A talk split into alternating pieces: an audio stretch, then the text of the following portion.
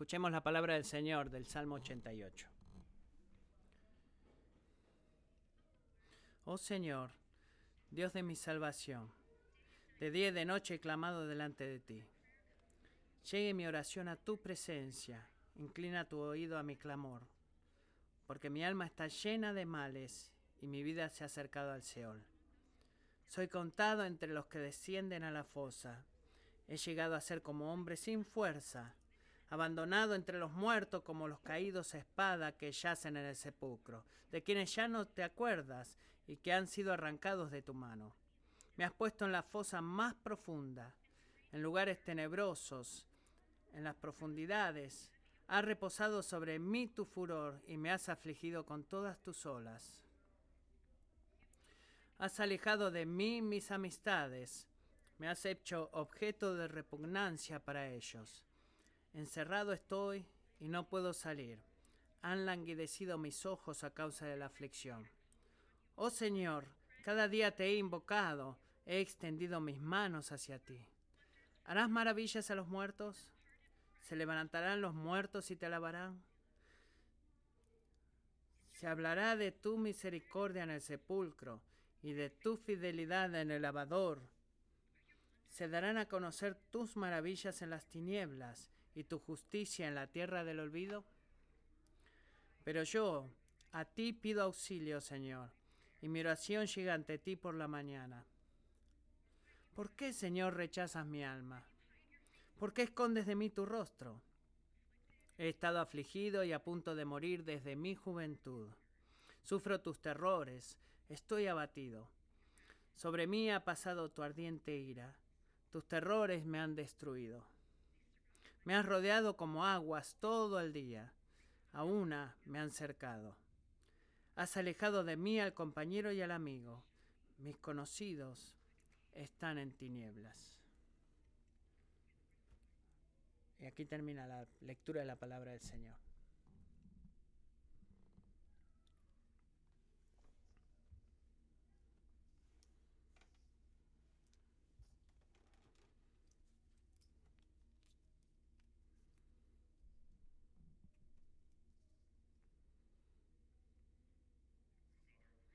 Padre celestial, celestial, oro que tú bendigas la predicación de tu santa palabra.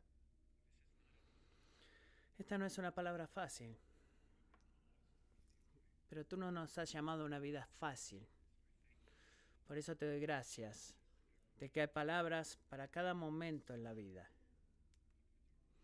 incluso los más oscuros. Oro que tú cuides de nosotros en nuestra oscuridad en este día y que nos equipes para ser parte de lo que tú estás haciendo, cuidando a otros en su oscuridad. Señor, fortaléceme y dame sabiduría espiritual para entender que comunique tu palabra con fidelidad y a tu pueblo junto en respuesta, respondamos de una forma que caminemos que sea agradable para ti en cada, en cada forma. En el nombre de Jesús. Amén.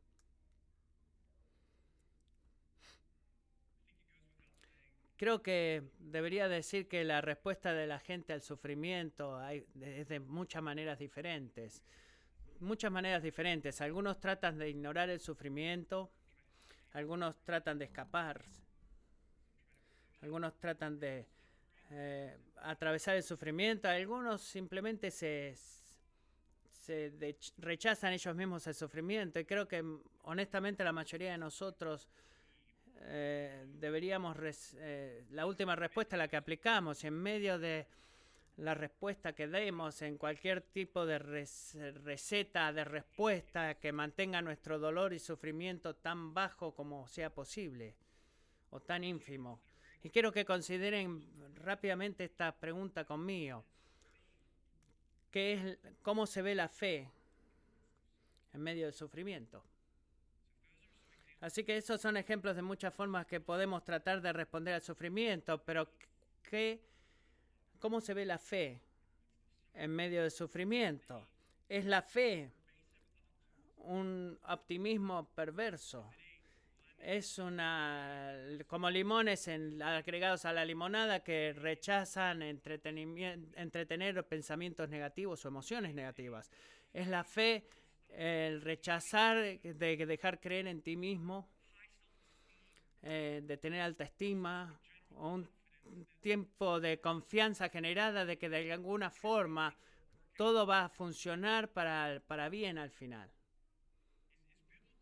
Es la fe bíblica, clamando las promesas de Dios, cantando, bendito sea el nombre, sin importar qué tan duras las cosas se pongan, o responder al, momento tan difícil cuando te digan, ¿cómo andas hermano? Y digas, mejor de lo que merezco. Esa es la fe bíblica. ¿Qué dirías tú? ¿Qué responderías que distingue la presencia de la fe real? El tipo de fe que la Biblia eh, manda en medio de nuestra hora más oscura. Pasamos la mayor parte de los últimos dos meses en una serie llamada Salmos de Lamentos.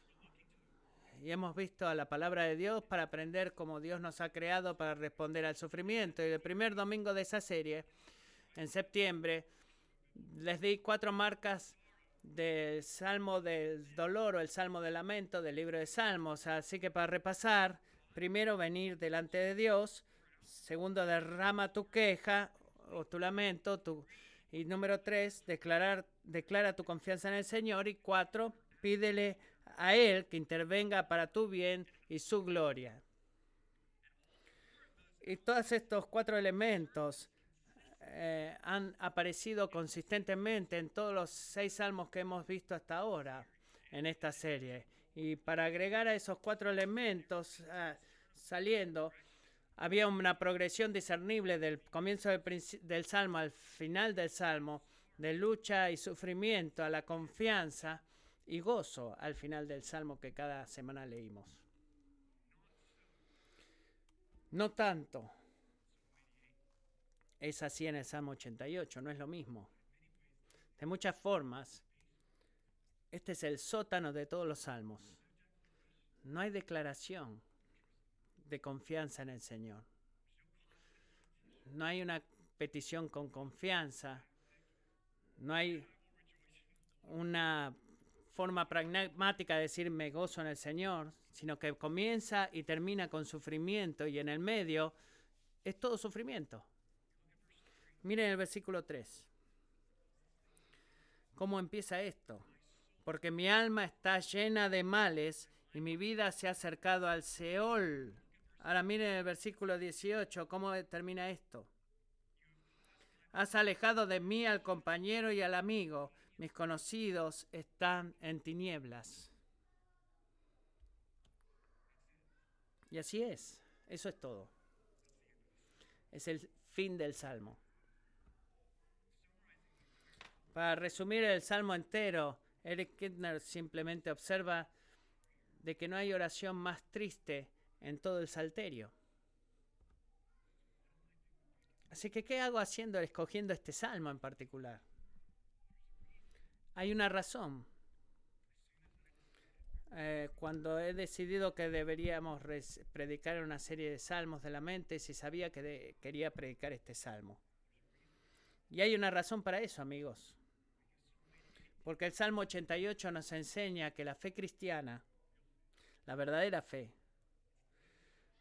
no es un escape del sufrimiento, no ignora el sufrimiento, no empuja el sufrimiento ni, ni que se saca a sí mismo del sufrimiento, sino que la fe verdadera lidia honestamente y de forma constructiva con el sufrimiento. Pero no siempre se ve o suena como creemos que debe verse o sonar. Escuchen eso. Así que la fe bíblica, la verdadera fe incluye clamar las promesas de Dios. Quizás resulte en cantar bendito sea el nombre o quizás sea eh, responder mejor de lo que merezco, pero ninguna de esas respuestas captura la esencia de la fe bíblica. Escuchen, el Salmo 88 es una expresión de la fe bíblica genuina, una fe costosa, una fe que glorifica a Dios, pero tendemos a perder, tendemos a olvidar. Y cuando lo perdemos y lo olvidamos, cosas muy malas suceden. Primero, si perdemos la evidencia de la bíblica eh, fe real, podemos perder las evidencias de ver la eh, fe bíblica en la gente a nuestro alrededor y agregando a eso, nunca vamos a poder ayudarlos a reconocer lo que Dios está activamente haciendo y trabajando en sus vidas, incluso en su sufrimiento. Segundo, poder perder la fe verdadera en este salmo, el consejo que tú le des a otras personas en medio de sus horas más oscuras, va a tender a, darles un yugo inalcanzable y estándares eh, que no son bíblicos de fe, dejándolos más desanimados de lo que estaban cuando viniste, a hablar con ellos. Y tercero, si perdemos eh, la fe genuina en este salmo, vamos a, no vamos a poder eh, equipar, equiparnos a nosotros para glorificar a, a Dios en nuestros sufrimientos más grandes, cuando las respuestas que les he mencionado antes, todas ellas parecen ser inmesurablemente inalcanzables. Por lo menos por estas tres razones necesitamos este salmo. Necesitamos ese salmo porque Salmo 88 nos muestra cómo se ve la fe verdadera en medio del sufrimiento, mostrándonos exactamente lo que es que distingue la fe de la, de la incredulidad. Así que escuchen esto. Esta es la gran idea. ¿Está bien? La fe verdadera responde a la aflicción más oscura al negarse a alejarse del Dios que salva. Y ese es el punto. La fe verdadera responde a las aflicciones más oscuras negándose a alejarse del Dios que salva. ¿Qué es lo que nos dice eso, iglesia?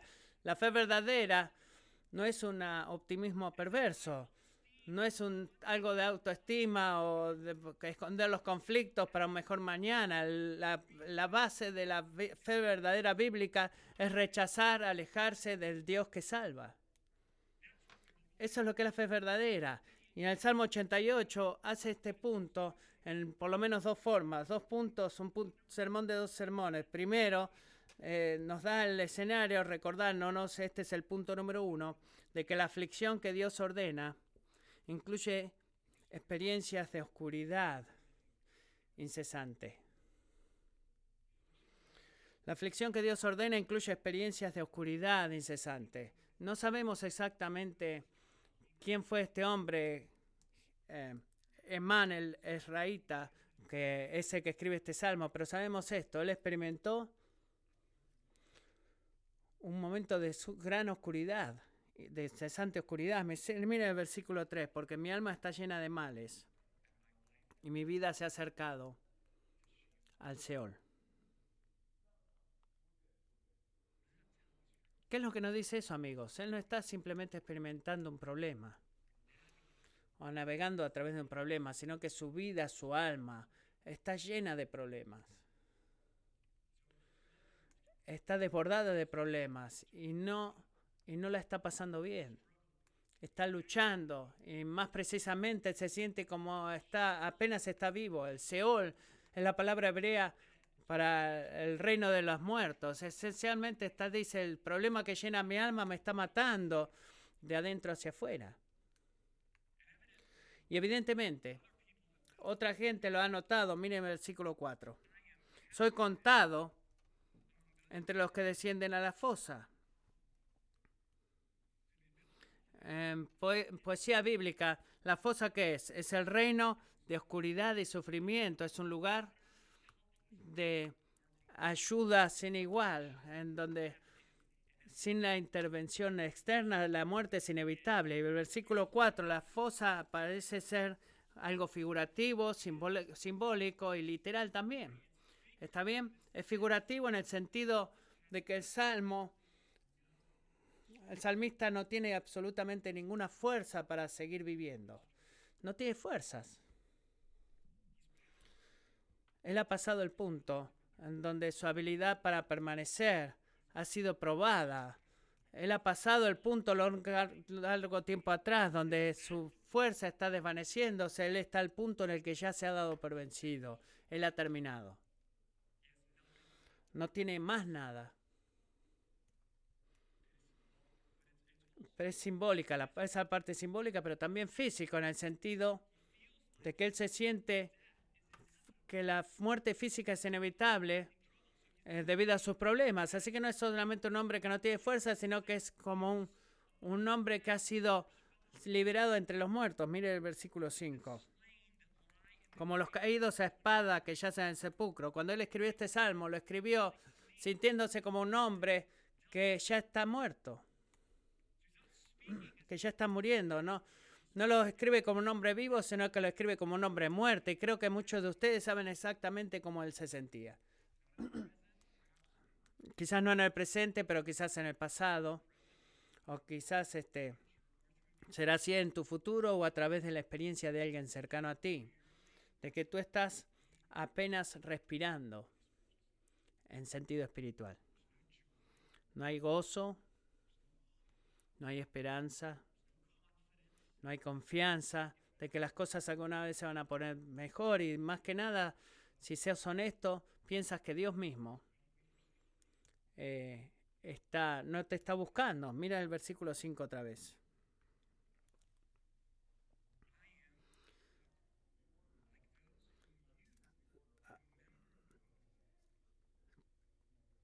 Dice, de quienes abandonado entre los muertos como los caídos espada que yacen en el sepulcro, de quienes ya no te acuerdas y que han sido arrancados de tu mano. Iglesia, no hay mayor sufrimiento que mirar al cielo y derramar tu corazón quebrantado al Señor y no escuchar nada en respuesta, más que silencio.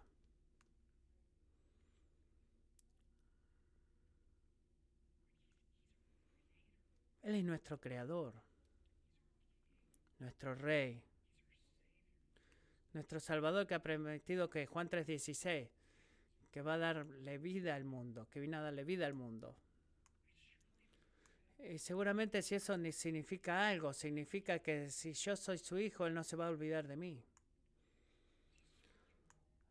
y no me va a cortar de su mano de favor y bendición. Y parece y se siente como que ese es precisamente lo que ha sucedido. ¿Qué otra explicación puede haber para la verdad de que mi alma está ya tan llena de problemas que estoy a punto de morir?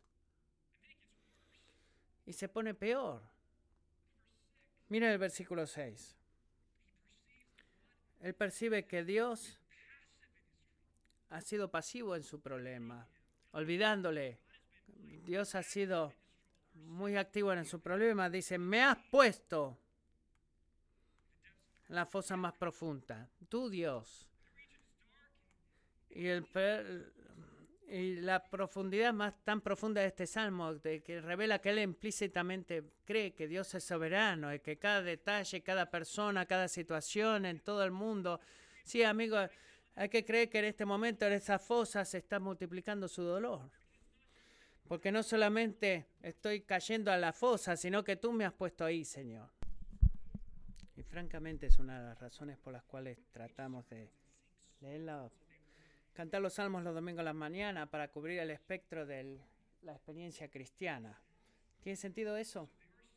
Así que hay domingos a la mañana donde estamos llenos con la integridad en la fe de venir acá y cantar una canción de acción de gracias. Alabado sea el Señor,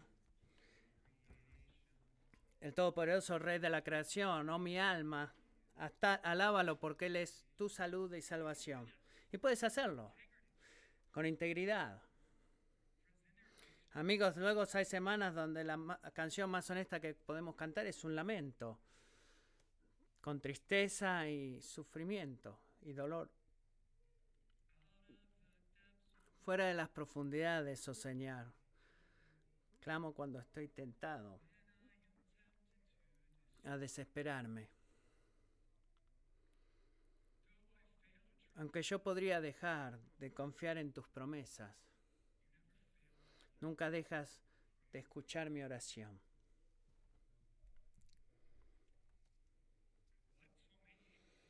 Y lo que el Salmo 88 nos dice, iglesia, es que Dios no es glorificado más por un salmo de adoración en, Do mayor que en uno de Do menor.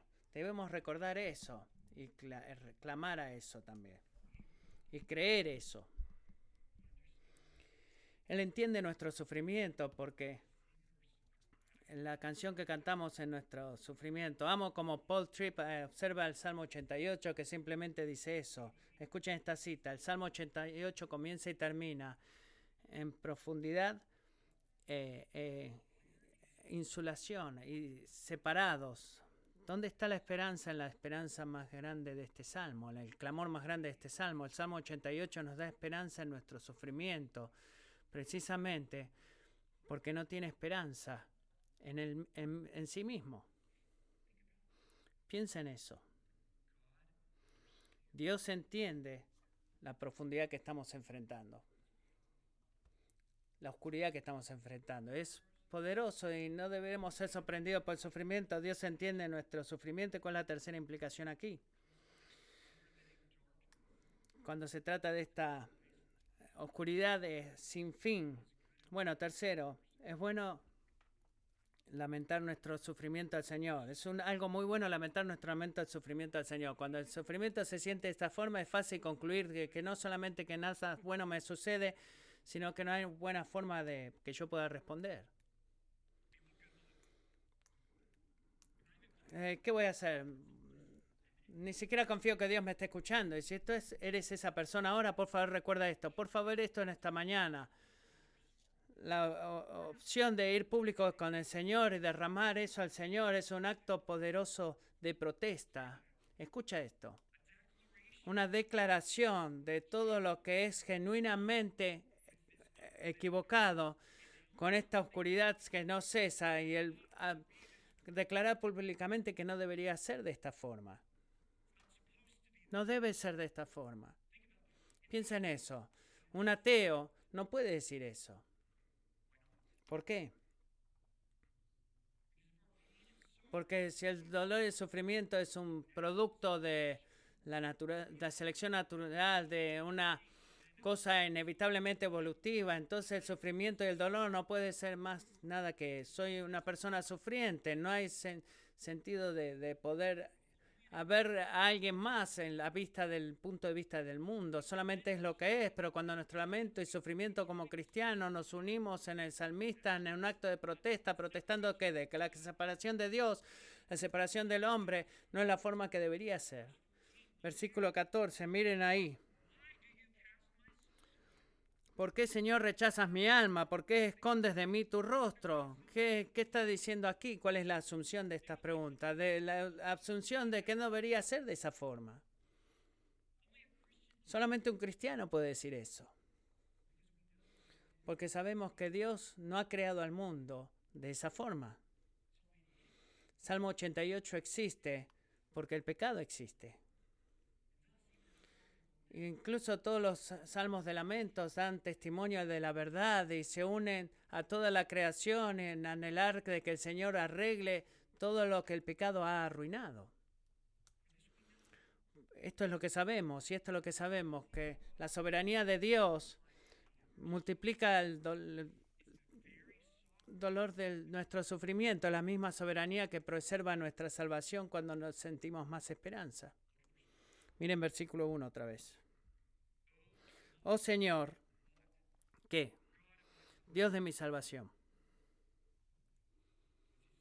¿Qué está diciendo? Él dice, tú me has traído a la fosa de gran oscuridad, pero la verdad de que yo sé de que tú e-, de que eres tú Dios que me has traído a este lugar y que me has mantenido en este momento ahora, me recuerda en medio de mi oscuridad de que tú puedes sacarme. No veo tu salvación. No tengo confianza de que tú seas mi salvación. Ni siquiera siento que estés escuchando mi oración pidiendo salvación. Pero sé que solo tú puede salvarme. Así que voy a persistir en traer toda mi agonía y mi aflicción a ti en oración persistente. Y es lo que él dice. Punto número uno. La aflicción que Dios ordena incluye experiencias de oscuridad incesante. En Salmo 88 nos recuerda qué tan dolorosa la oscuridad puede ser, la oscuridad por la cual la fe debe responder. Escuchen esto, si nuestra fe va a lidiar honestamente con la realidad de la vida en un mundo caído, así que volviendo a la pregunta abierta, ¿cómo se ve la verdadera fe? ¿Cómo la, es la verdadera fe respuesta en medio de la oscuridad? En una oscuridad sin fin que Dios muchas veces ordena para nosotros. Recuerdan lo que dije antes, el Salmo 88 responde esa pregunta mostrándonos cuál es la fe distintiva de la incredulidad. Este es el punto número dos. Punto número dos, la marca distintiva de la fe es la dirección que estás tomando. Piensa en eso. Es la dirección que estás tomando. Volvemos al versículo 1. Versículo 1 comienza como espero en este punto, esperemos, esperamos que todos los salmos de lamento empiece con un clamor al Señor. Oh Dios, oh Señor Dios de mi salvación, de día de noche he clamado delante de ti. ¿Qué esperamos después de eso? Esperamos exactamente lo que encontramos, que Él está derramando su lamento de versículo 3 al 8. Y este salmo, como otros lamentos, ¿cómo, ¿qué sucede si fuera como los otros salmos de lamento? Un estado, una declaración de confianza en el Señor. Recuerda que dije antes que no es lo que sucede. Exactamente nunca sucede en este salmo. Así que, ¿qué es lo que sucede? Miren versículo 9. Han laguidecido mis ojos a causa de la aflicción. Oh Señor, cada día te he invocado. Cuando leen dicen, dices, ¿qué? Tú ya has hecho eso, ya te has lamentado. Tú no estás siguiendo la receta aquí, tú ya has clamado al Señor. En versículo 1, esto es lo que deberías hacer, Jimán de, Ramita, o Raíta, de, decir, bueno, estoy clamando así, pero hay esperanza ahora. Pero no, él no está haciendo eso. En los versículos 10 al 12, miren ahí, él derrama mucho más confundido al Señor, se derrama y dice, bueno, Dios, verdaderamente no entiendo. Creo que querías que tu poder salvador sea proclamado en toda la tierra. Si eso es verdad, ¿por qué estás permitiéndome alejarme de la tierra de los vivos? ¿Por qué me está matando con ola tras ola de sufrimiento y dolor? ¿No te das cuenta de que no puedo hacer lo que tú dices que yo debo hacer si tú no vienes a salvarme? Esa es su lucha. Así que, ¿qué es lo que está haciendo cuando dice eso? Vuelve de vuelta al lamento y al sufrimiento. Y dos versículos más tarde, en versículo 13, es el mismo patrón una y otra vez, que empieza otra vez, clama al Señor. Pero yo a ti pido auxilio, Señor, en mi oración llega ante ti por la mañana. Y luego versículo 14 sigue haciendo las preguntas de los versículos 10 al 12, que continúa hasta el final del Salmo. La última palabra del Salmo es tinieblas. Así que, ¿cuál es el modelo, el patrón? Clamar al dolor y lamentarse. Clamar al Señor, lamentarse. Clamar al Señor y lamentarse. Si tú no has sufrido, significativamente en tu vida, bueno, que tal vez tú has visto ese, me escuchas y dices, este hombre suena como algo que ya escuché. ¿Por qué él está rechazándose a seguir, eh, a mover, salir de eso en la declaración de confianza y peticiones confiadas? ¿Hay algo raro? El Salmo 88 es como algo que eh, fue puesto sin darse cuenta del salterio. Deberíamos mandar esto para que tenga más confianza, más petición antes de poder introducirlo en la Biblia.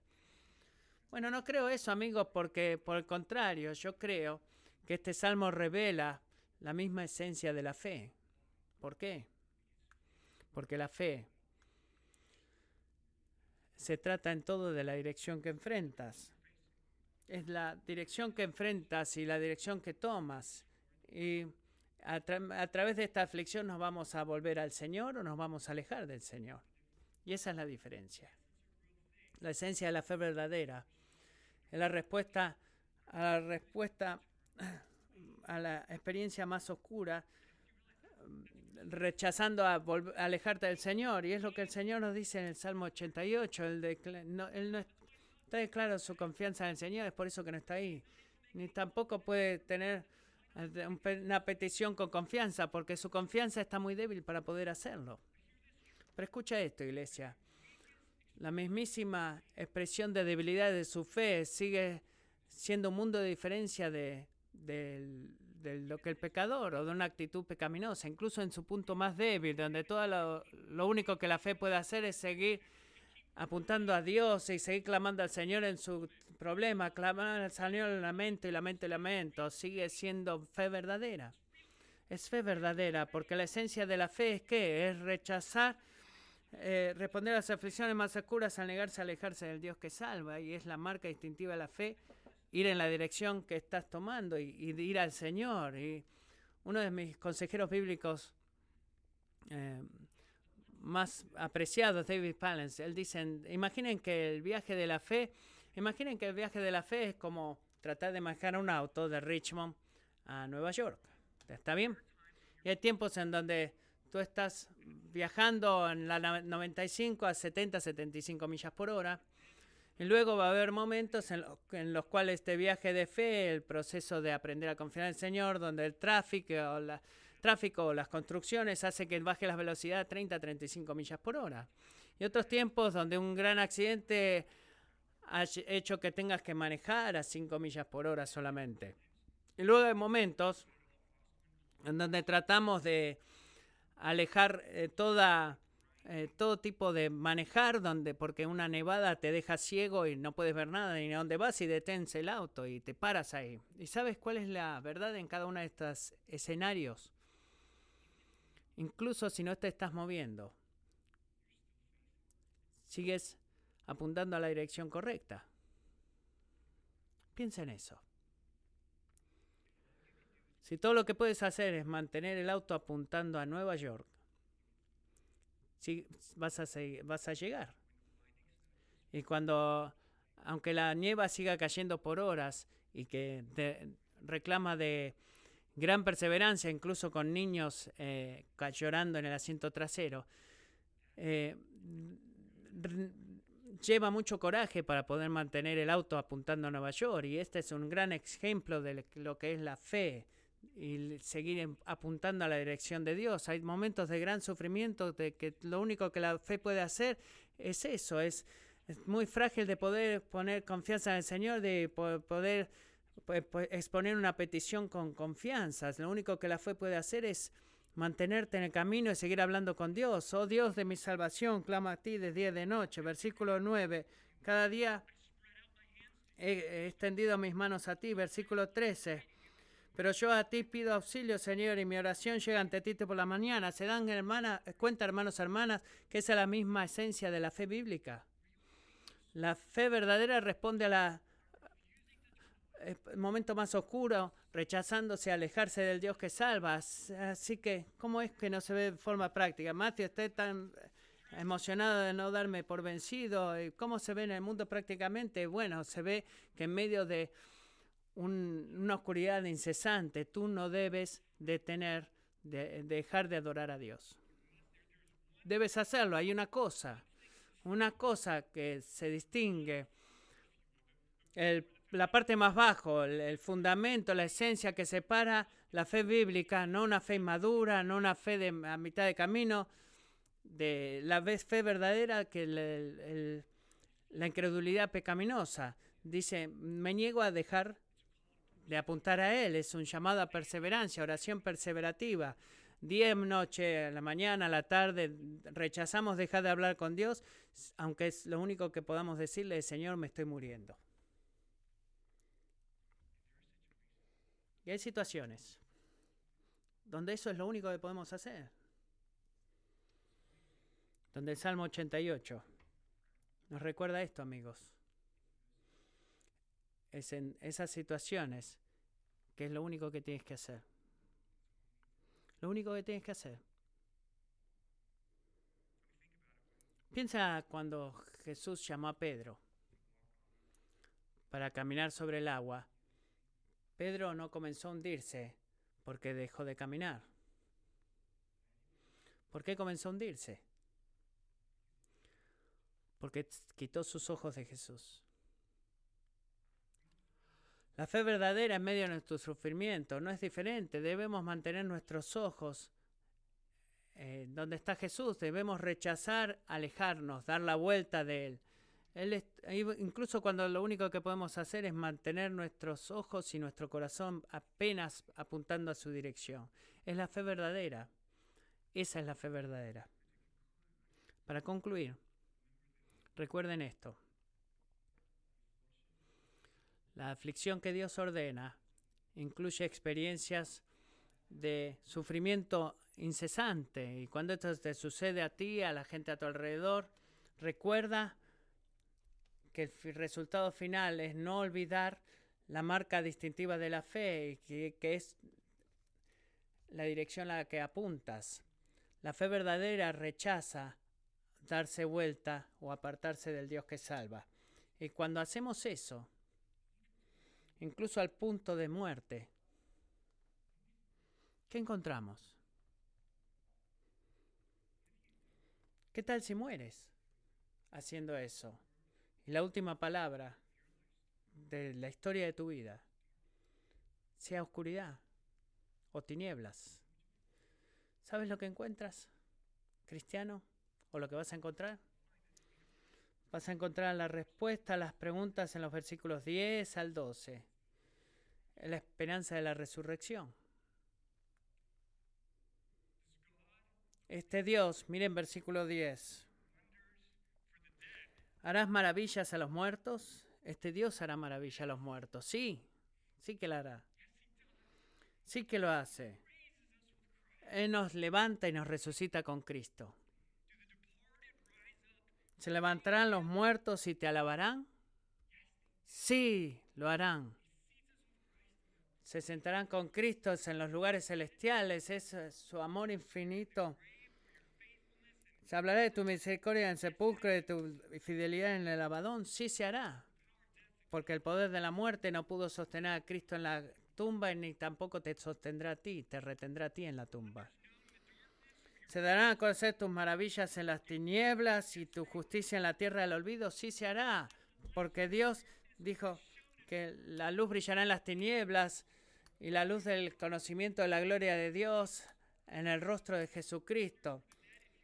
Dios hará obras para los muertos. Si tú eres cristiano esta mañana, Dios ya lo ha hecho, te trajo de la muerte espiritualmente. Amigo, y lo harás físicamente cuando retorne. Alabado sea Dios por la esperanza de la resurrección. Y hasta el día que Él regrese, alabado sea Dios, de cuando estamos esperando en nuestra oscuridad incesante, tenemos este salmo de fe para cantar. Oremos.